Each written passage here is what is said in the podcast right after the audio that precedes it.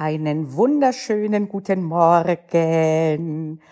Bald geht das Jahr 2021 zu Ende und wenn nicht äh, jetzt äh, die Corona-Pandemie dazwischen wäre, die uns jede Menge Unwörter beschert hat, hätte ich gesagt, dass das juristische Unwort des Jahres der Dieselskandal werden könnte. In diesem Sinne geht es heute um die neueste Entscheidung des Bundesgerichtshofs dazu. Ich bin Panayota Lakis von Jura-Examen Stressfrei. Hier erfährst du das, was du immer schon wissen wolltest oder solltest rund um dein Jura-Examen. Anders als bei den letzten Entscheidungen geht es hier nicht äh, um die deliktische Haftung äh, wegen sittenwidriger Schädigung, sondern wir haben einen rein kaufrechtlichen Sachverhalt, einen Verbrauchsgüterkauf. Es geht äh, um die Kraftfahrzeuge mit der Abschaltvorrichtung auf dem Prüfstand, also nicht um das sogenannte Thermofenster, sondern um die mit dieser Abschaltvorrichtung, wo wir einen Mangel haben. Das ist mittlerweile geklärt. Und jetzt geht es darum, äh, inwiefern der Käufer eine Nacherfüllung verlangen kann. Und zwar in Form, er hat ja das Wahlrecht, einer Ersatzlieferung, einer Lieferung eines neuen Pkw. Und äh, das Problem war, in der Sache wird darüber gestritten, dass wir zwischenzeitlich auch ein Software-Update haben, das auf das alte Auto draufgespielt werden könnte. Das Software-Update ist sogar vom Kraftbund Kraftfahrtbundesamt zugelassen worden. Und äh, gleichzeitig haben wir einen Modellwechsel gehabt und äh, das äh, neuere Modell ist, hat einen höheren Listenpreis als der ursprünglich gekaufte Pkw. Und äh, in dieser Konstellation hat der BGH Anlass gehabt, äh, gute äh, Ausführungen zu machen und Klarstellungen im Kaufrecht. Und das geht auch rein in die Beweislastproblematik. Also, der Käufer verlangt Ersatzlieferung, der Verkäufer sagt, nein, mache ich nicht. Du kriegst ein Software-Update, das hatte, glaube ich, Kosten von äh, nicht mal 100 Euro. Währenddessen, es ging um einen VW Caddy, äh, der war sehr viel teurer jetzt, äh, ihn neu zu beschaffen. Und deswegen wollte der Verkäufer die Nachlieferung ähm, auf die Ersatzlieferung beschränken. Der Käufer wiederum sagt, ich befürchte dann aber, dass es zu Folgeschäden kommt, dass zwar die ursprüngliche Problematik beseitigt wird, aber durch diese äh, Nachbesserung, äh, zum Beispiel das Auto dann später weniger Leistung hat oder aber mehr verbraucht äh, oder zumindest einen merkantilen mehr, äh, minder, nicht mehr, schön wäre, sondern einen merkantilen Minderwert hat. Diese Behauptungen des äh, Klägers und Käufers, nämlich äh, dass er Folgeschäden befürchtet, äh, die hat das Oberlandesgericht als ohne Substanz nicht berücksichtigt. Und hierüber ist dann auch kein Beweis erhoben worden. So, okay. Also, bevor wir einzeln die Dinge durchgehen, ist es sinnvoll, uns ein bisschen zu verorten und einzunorden. Wir sind hier im Bereich Verbrauchsgüterkauf. Das heißt, relevant kann im Hinblick auf eine Unverhältnismäßigkeit, dass etwas zu viel kostet, kann nur relevant sein, wenn eine der beiden Arten der Nacherfüllung unverhältnismäßig teuer sind. Denn Im Verbrauchsgüterkauf haben wir nur noch eine relative Unverhältnismäßigkeit und nicht eine absolute, wie wir sie im B2B haben können, dass nämlich der Verkäufer beide Arten der Nacherfüllung als unverhältnismäßig hoch ähm, ähm äh, verweigern kann. Schauen wir mal zur Erinnerung und Konsolidierung unserer Kenntnisse ins Gesetz. Die äh, Möglichkeit, die Nacherfüllungsart, äh, die gewählte vom Verbraucher zu ähm, verweigern, die steht im Paragraphen 439 mittlerweile Absatz 4 früher und äh, zum anwendbaren Recht äh, als dieser Sachverhalt äh, ähm, äh, zustande gekommen ist, war das der Absatz 3, jetzt ist es der Absatz 4. Und da steht äh, drin, dass äh, eben, wenn die Voraussetzungen des äh, Berufens auf Unverhältnismäßigkeit vorliegen, sich der Anspruch auf die andere Art der Nacherfüllung beschränkt. Äh, das ist der Satz drei Und der zweite Halbsatz von dem lautet, ähm, das Recht des Verkäufers, auch diese Art der Nacherfüllung füge ich hinzu, unter den Voraussetzungen des Satzes 1 zu verweigert, bleibt unberührt. Das hieße, man könnte beides verweigern als unverhältnismäßig teuer. Das gilt aber nicht im Verbrauchsgüterkauf.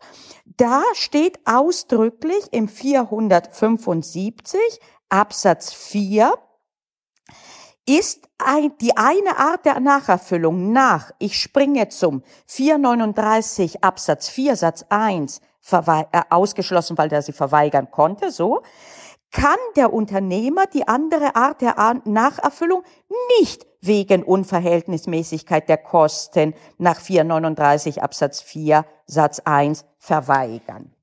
Okay, das war aber hier nicht relevant, sondern das habe ich hier nur, damit wir ein Gefühl haben für das Setting, wo wir uns befinden, angebracht. Denn hier war ja gerade die andere Art der Nacherfüllung, die, die der Verkäufer wollte, dieses Software-Update, das keine 100 Euro gekostet hat, währenddessen der Listenpreisunterschied zwischen den beiden Modellen fast 8000 Euro betrug. Okay, also hier geht es nicht um die Problematik, die man, wo man sonst hellhörig werden kann. Immer dann, wenn ein Verkäufer sagt, es ist aber unverhältnismäßig teuer, sondern hier geht es wirklich nur darum, konnte denn unser Verbraucher spezifisch verlangen die Ersatzlieferung, ja oder nein. Und da haben wir bereits äh, Vorgängerentscheidungen äh, darüber, ob es überhaupt, ob überhaupt eine Ersatzlieferung als möglich gilt, wenn sie zwischenzeitlich betrifft ein nach ein anderes Modell, ein Nachfolgemodell. Da wurde diskutiert, nicht über die Unverhältnismäßigkeit der Kosten zu gehen, sondern darüber, dass eine Ersatzlieferung bereits nach 275 Absatz 1 unmöglich wäre. Das ist mittlerweile geklärt und das wurde bestätigt, dass nicht dadurch, dass ein Nachfolgemodell existiert, die Ersatzlieferung als unmöglich gelten muss, so dass sie ausgeschlossen ist nach 275 Absatz 1. Dies wird ermittelt über eine äh, ergänzende Vertragsauslegung, äh, dass man interessengerecht auslegte den Kaufvertrag, äh, dass eben ähm, da ähm, weil das Problem ist, dass ja die Nacherfüllung äh, nur betreffen kann äh, den ursprünglichen Kaufgegenstand und dass der sich in interessengerechter Auslegung erstreckt auch auf ein Nachfolgemodell, wenn insbesondere oder zumindest dann, wenn innerhalb eines Zeitraums von zwei Jahren ab Vertragsabschluss äh, geltend gemacht wird, dieser Ersatzlieferungsanspruch. Und das ist regelmäßig der Fall, äh, weil sonst der, äh, der Anspruch verjährt ist. Nicht immer. Es kann selbstverständlich kann es sein, dass auch ein späterer Zeitraum äh, aus äh, konkreten Konstellationen äh, sich äh, entwickelt. Aber lassen wir das mal jetzt. Ähm, das ist ein Anlass, eventuell tatsächlich sich noch einmal dieses Urteil anzuschauen vom 21. Juli 2021. Hier halten wir fest, dass die Ersatzlieferung nicht bereits unmöglich war.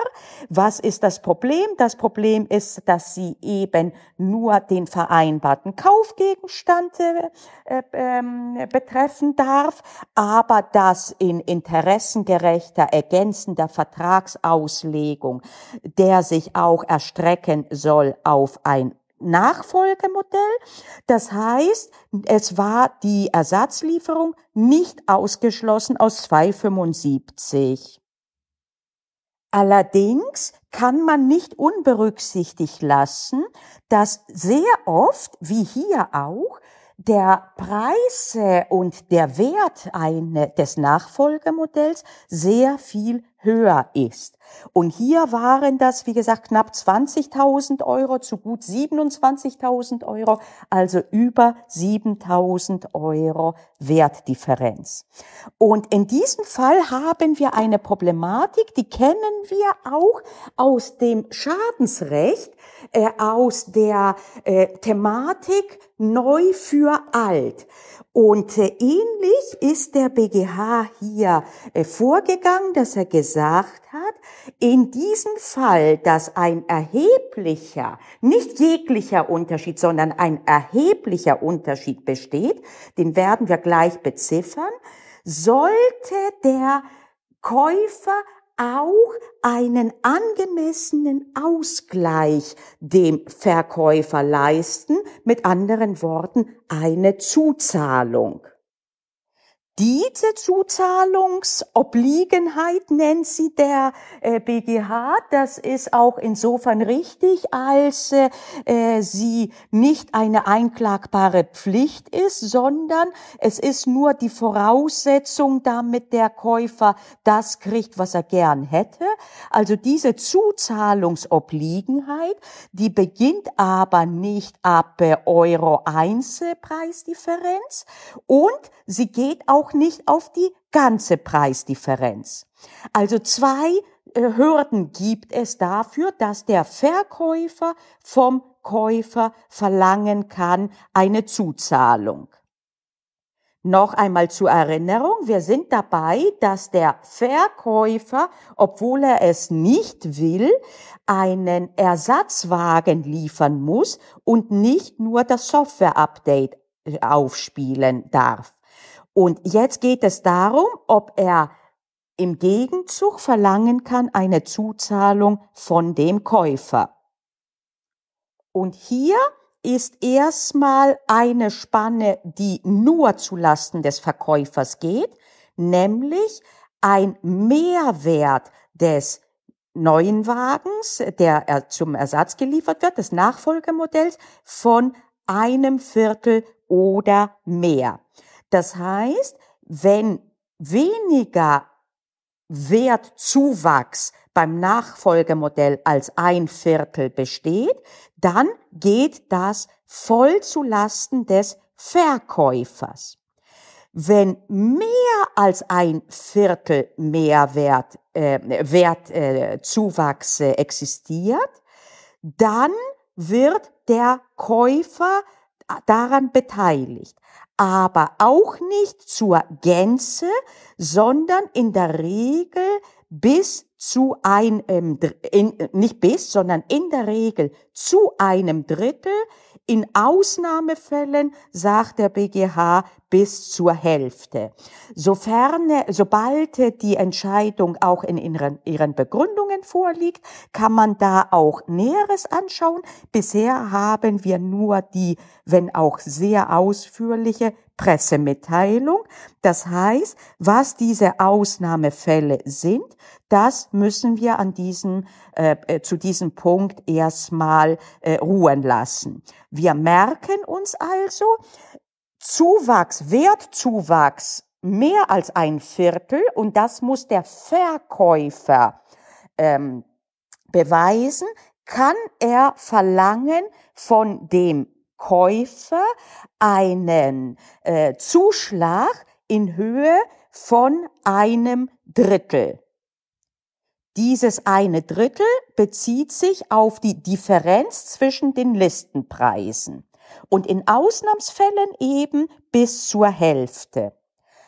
Und wenn dieses, dieser Wertzuwachs von einem Viertel nicht bewiesen werden kann vom Verkäufer, dann muss er ohne jegliche Ausgleichszahlung des Käufers den neuen Wagen liefern im Rahmen seiner Ersatzlieferungspflicht.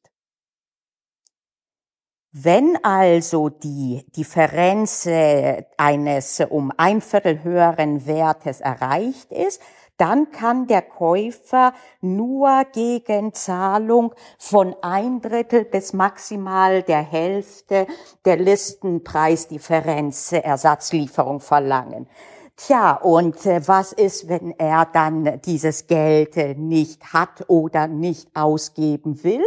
Dann kann er natürlich nicht dazu verpflichtet werden.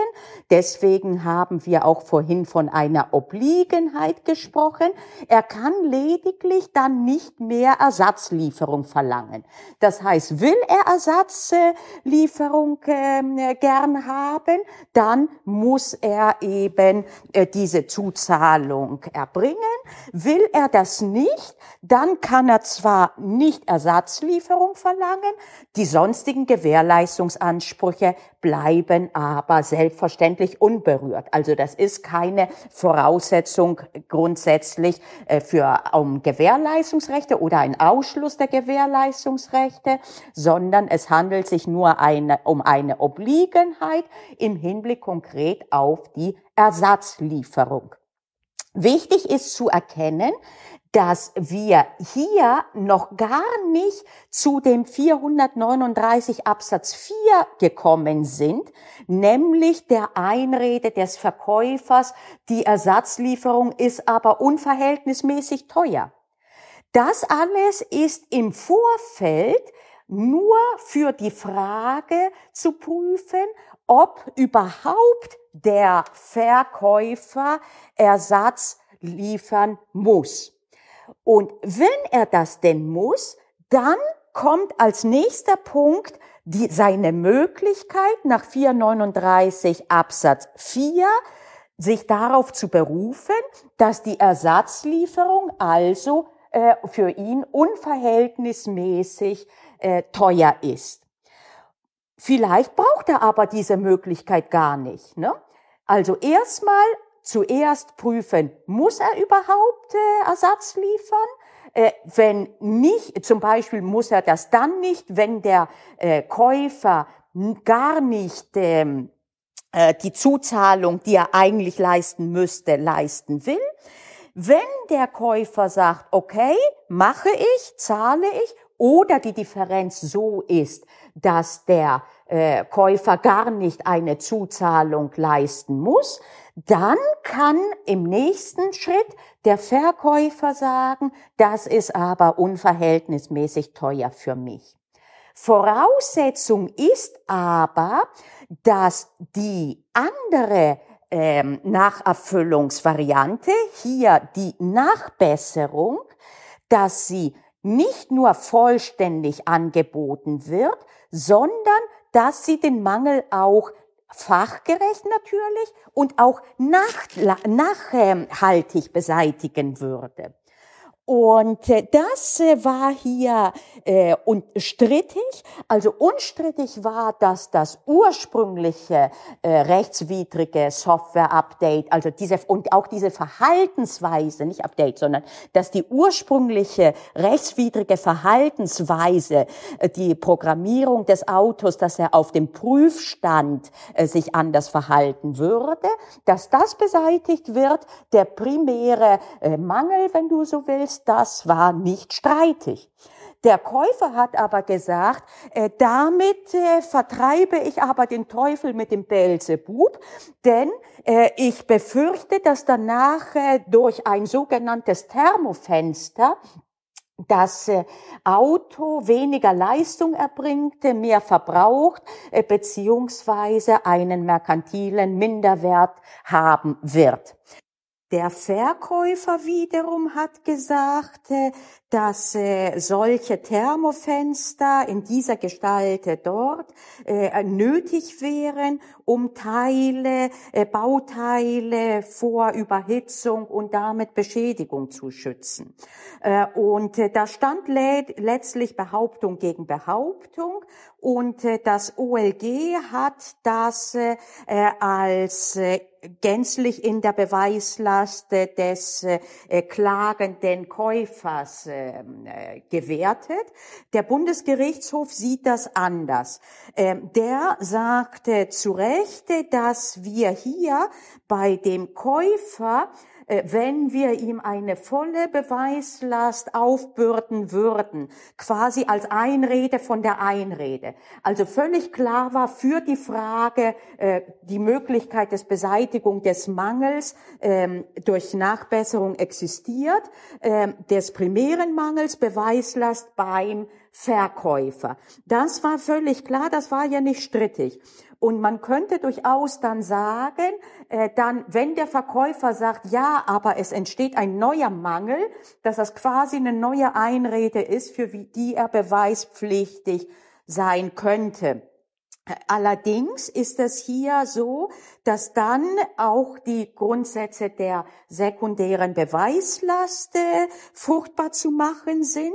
Äh, die kennen wir aus Bereichen, wo die Partei, die eigentlich etwas behauptet, dass sie auch beweisen müsste, äh, dass die gar nicht mal die Möglichkeit hat, das zu beweisen, weil ihr äh, die, äh, weil äh, äh, das, was zu beweisen wäre, sich ihrem Erkenntnisbereich entzieht. Äh, wenn du so willst, äh, eine Anwendung eines Grundsatzes impossibilium nulla est obligatio äh, halt äh, eingefärbt in ähm, Beweislastproblematik.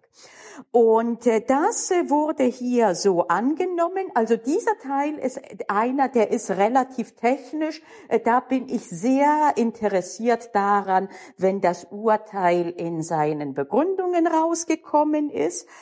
Aber ich kann bereits anhand der Pressemitteilung durchaus auch folgen dem ähm, der Ansicht des ähm, äh, Bundesgerichtshofs, äh, dass es nicht sein kann, dass ein Käufer äh, der Laie ist und der gar nicht die Möglichkeiten hat, zu verstehen, wie dieses Software-Update genau funktionieren wird und welche Auswirkungen es haben wird, Dafür braucht er ja nicht nur Softwarekenntnisse, sondern auch, wie sich das konkret bei diesem Wagen aus, äh, auswirken wird, äh, dass dem keine äh, vollständige Beweislast aufgebrummt werden kann.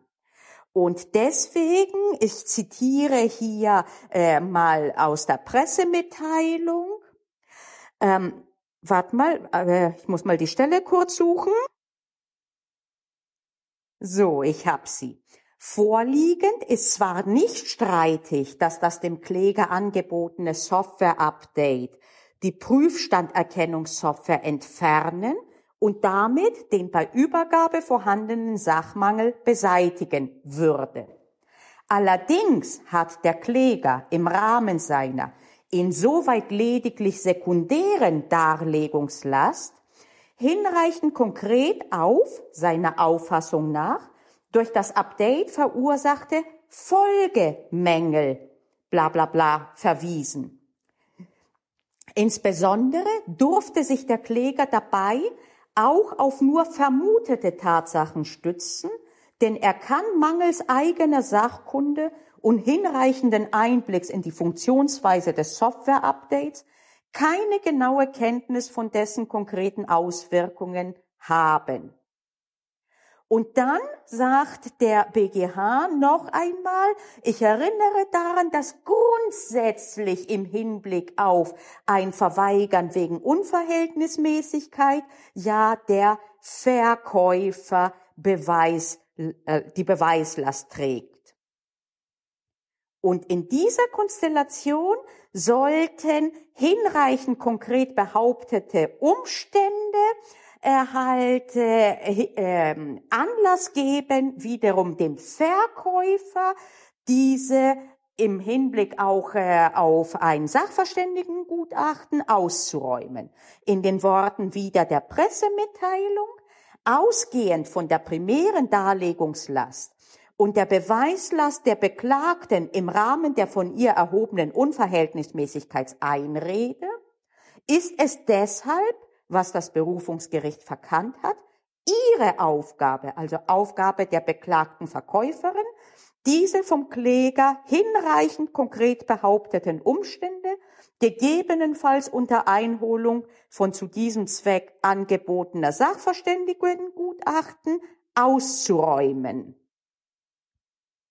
An dieser Stelle siehst du das, was ich sehr oft sage, dass ich sage, die Musik spielt im wahren Leben, nicht so sehr im materiellen Recht als im Verfahrensrecht und insbesondere in der Frage der Beweismöglichkeiten und des Beweisrechts. Und hier, wie gesagt, ich habe es, glaube ich, vorhin auch gesagt, ich bin da sehr gespannt, weil das ist ein Bereich, wer wo, wer wozu beweispflichtig ist. Äh, das ist, da siehst du, das ist längst nicht so klar, wie wir äh, die Rosenbergsche Formel äh, interpretieren. Äh, sie hat Konstellationen, da ist es sehr einfach nach dem Motto, äh, jeder für das, was er behauptet, was ihm günstig ist. Ja, aber wie weit geht denn die Behauptung, insbesondere zum Beispiel, dass der Kläger grundsätzlich, ähm, ähm, dass der Verkäufer grundsätzlich beweisen muss, äh, dass die Nachbesserung den Mangel beseitigt hätte, äh, da, das ist völlig klar. Aber heißt das auch, dass er sämtliche Einwände sozusagen dann auch mitbeweisen muss. Wie weit geht das denn? Hier hat man sich äh, da, ähm, ähm, äh, dadurch retten können, dass man diese sekundäre Beweislast hinzugezogen hat. Und da spricht viel für, und da bin ich auch der Ansicht, äh, dass das Zünglein durchaus ähm, in die Richtung äh, äh, gehen kann, äh, so wie der BGH das entschieden hat. Ähm, es ist aber nicht zu 100 Prozent so, dass man sagt, so muss es sein. Das hätte man durchaus auch anders entscheiden können. Ist dir dieser zweite Punkt zu hoch, äh, dann kannst du den wirklich getrost ähm, äh, äh, in dem Sinne vergessen. Er ist ein recht technischer Bereich und es ist ein Bereich, äh, der auch ein bisschen schwammig ist.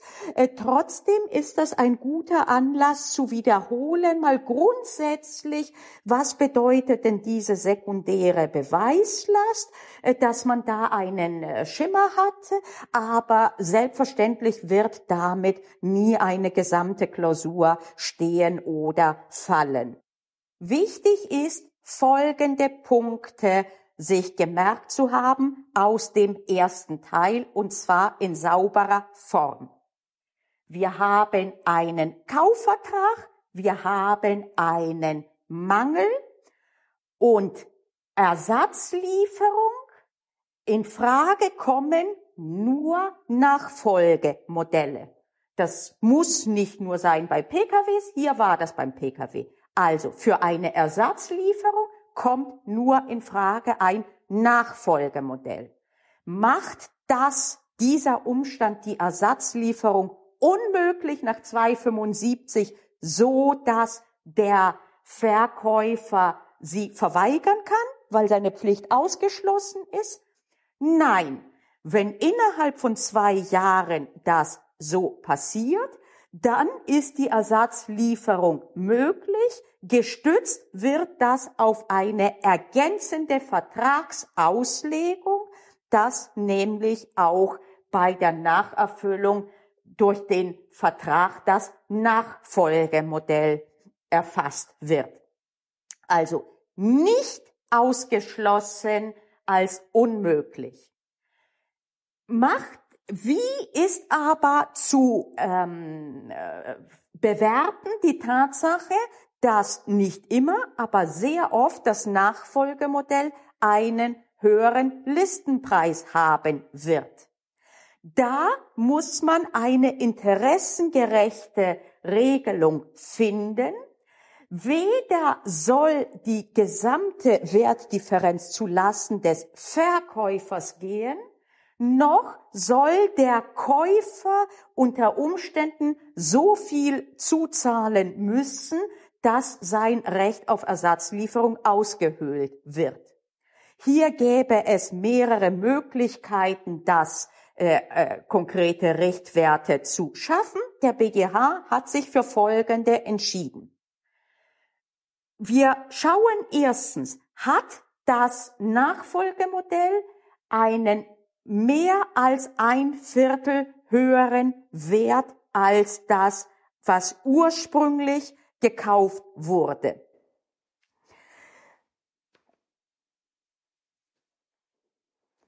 Wenn das nicht der Fall ist, wenn der Wertzuwachs weniger als ein Viertel ist, dann muss der Verkäufer leisten ohne etwas im Gegenzug verlangen zu können.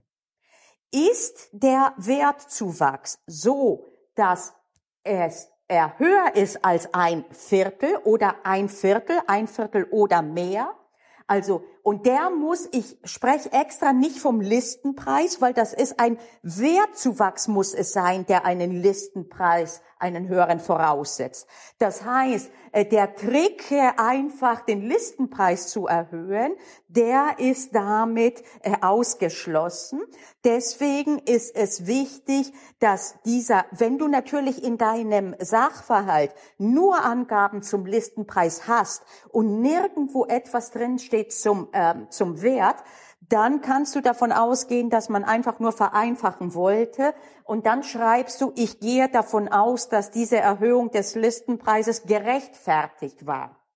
Also eine gerechtfertigte Erhöhung um mindestens ein Viertel des Listenpreises führt dazu, dass der Käufer eine Zuzahlung tätigen muss, wenn er denn die Ersatzlieferung wirklich haben will. Diese Zuzahlung ist ein Drittel bis maximal die Hälfte der Listenpreisdifferenz. Wenn er das nicht zahlen möchte, dann kann er nicht Ersatzlieferung verlangen, dann ist er auf seine anderen Gewährleistungsansprüche und Gewährleistungsrechte verwiesen. Die bleiben selbstverständlich unbenommen. Mit anderen Worten ist diese Zuzahlung eine Obliegenheit, um konkret eine Ersatzlieferung zu verlangen, wenn der Nachfolge, äh, das Nachfolgemodell einen gerechtfertigten Listenzuwachs von ein Viertel oder mehr hat. Wenn der nicht gewillt ist, es zu zahlen, ist Klappe zu, Affe tot, die Prüfung endet hier. Wenn der Käufer sagt, okay, mache ich, oder wenn die Listenpreisdifferenz derart gering ist, dass er gar nichts zuzahlen müsste, dann bleibt es als Zwischenfazit stehen, der Verkäufer muss die Ersatzlieferung ähm, erbringen. Dann und erst dann kann der Verkäufer sagen, diese ist aber für mich unverhältnismäßig teuer. Dafür muss allerdings der Verkäufer nachweisen, dass die andere Art der Nacherfüllung, sprich die Nachbesserung, den Mangel vollständig und nachteilig beseitigen würde. Dazu trägt er die Beweislast. Bis hierhin müssen alle folgen. Ab jetzt wird technisch und auch eher skurril, das eignet sich eher für eine mündliche Prüfung nach meinem Dafürhalten, denn für eine Klausur, aber auch in einer Klausur könnte das kommen, weil das ja immerhin ganz am Ende ist der Prüfung äh, so dass man dann nicht befürchten muss, dass der eine nach Norden, der andere nach Süden geht und wie geht's denn weiter. Äh, dann kann man auch anreichern durch die zweite Kernproblematik dieser äh, halt dieser ähm, dieser Entscheidung. Was ist, wenn die Mangelbeseitigung, die unstreitige Beseitigung des ursprünglichen Mangels zu neuen Mängeln führen würde? Wer muss das beweisen? Grundsätzlich muss das derjenige, der sich darauf beruft, äh, beweisen. Das wäre der Käufer. Allerdings äh, nur in sekundärer Beweislast, äh, wenn es sich um Dinge handelt, die, in die er gar keine Einblicksmöglichkeiten hat, dann reicht eine hinreichend konkrete Behauptung äh, und es muss der Verkäufer diese mit Beweis ausräumen und dann nachweisen, dass eben keine Folgeschäden entstehen. Ab welchen Punkte der, äh, konkret, äh, der Konkretheit diese Behauptung äh, schärft eine Beweispflicht des äh, Verkäufers? Das sind die Dinge, die in der Praxis spannend sind äh, und äh, die wiederum noch einmal das äh, äh, tatsächlich ähm, zeigen, was ich immer wieder sage. Prozesse werden mehr verloren und gewonnen bei Beweisproblemen als bei den großen Rechtsfragen und der fünften Ansicht zur drei, zum Drei-Personen-Verhältnis im Bereicherungsrecht. Also dann, okidoki, das war diese Entscheidung und äh, im ersten Teil bitte ich die wirklich, äh, sich äh, ähm, äh, erstmal auch zu abonnieren, meinetwegen, im, äh, Bundesgerichtshofdienste, dass ihr das hin mitkriegt, wenn sie kommt in ihren Begründungen, aber bereits äh, das, was in der Pressemitteilung steht und was ich hier dargegeben ha, äh, wiedergegeben habe, das ist äh, hinreichend konzis, das sind die wichtigen Dinge. Äh, und äh, die sollten sitzen, weil das sich wirklich trefflich eignet, um in eine Klausur einzubauen. In diesem Sinne einen wunderschönen Resttag und bis nächste Woche. Hat dir diese Audiospur aber vor allem die Art, wie ich an Jura herangehe, gefallen? Dann stehen deine nächsten Schritte fest. Abonniere diesen Podcast, unter Umständen auch meinen YouTube-Kanal, aber vor allen Dingen meinen Newsletter und den Zugang hierzu findest du auf juraexamen-stressfrei.de. Warum du das tun solltest? Weil du hier auf dem Laufenden bleibst, auch und gerade im Hinblick auf den Mitgliederbereich, den ich gerade launche, wo du in Form von Kursen, allerlei Videos findest zum Zivilrecht.